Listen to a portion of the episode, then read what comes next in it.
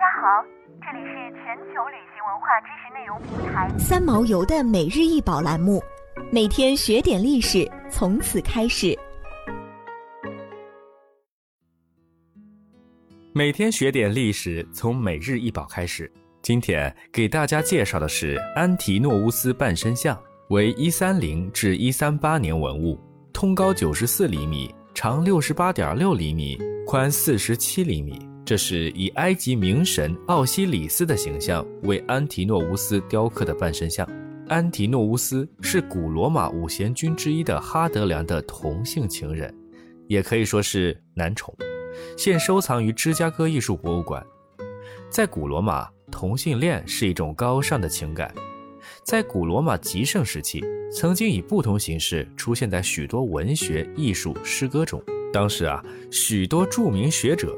如柏拉图、希罗多德、瑟诺芬与阿特纳奥斯等，都提及或探讨古希腊社会上盛行的同性恋文化。古希腊盛行成年男子与少年间的同性爱情，年长的男性将自己所学的知识与技能教授给少年，同时也是少年的保护者，既是爱人又是师徒。在这种文化影响下，安提诺乌斯成了哈德良的少年爱人。安提诺乌斯年轻貌美，同时又聪明伶俐，深得哈德良宠爱。他们相遇最初的时候，安提诺乌斯只有十岁，而哈德良已经是五十岁。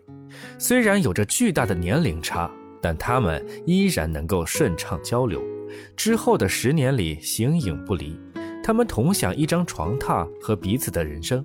热爱旅游的哈德良，无论走到哪里。都会把安提诺乌斯带在身边，他成了哈德良最宠爱的人。但在公元一三零年，安提诺乌斯在陪同哈德良去埃及巡游时，跌落在尼罗河中溺亡。但关于他的死，也有人说是因为权力斗争被害死。不过可以肯定的是，安提诺乌斯是溺死于河里。随后，为了纪念他的爱人安提诺乌斯，哈德良在尼罗河边上修建了一座新的城市。起名就叫安提诺乌斯。这件雕塑同样是哈德良为安提诺乌斯下令制造而成。安提诺乌斯以埃及冥神奥西里斯穿着法老服饰的形象制造而成，因为奥西里斯被视为尼罗河的化身，具有不灭的力量。既然安提诺乌斯死在了尼罗河，不如转生为冥神，获得永生。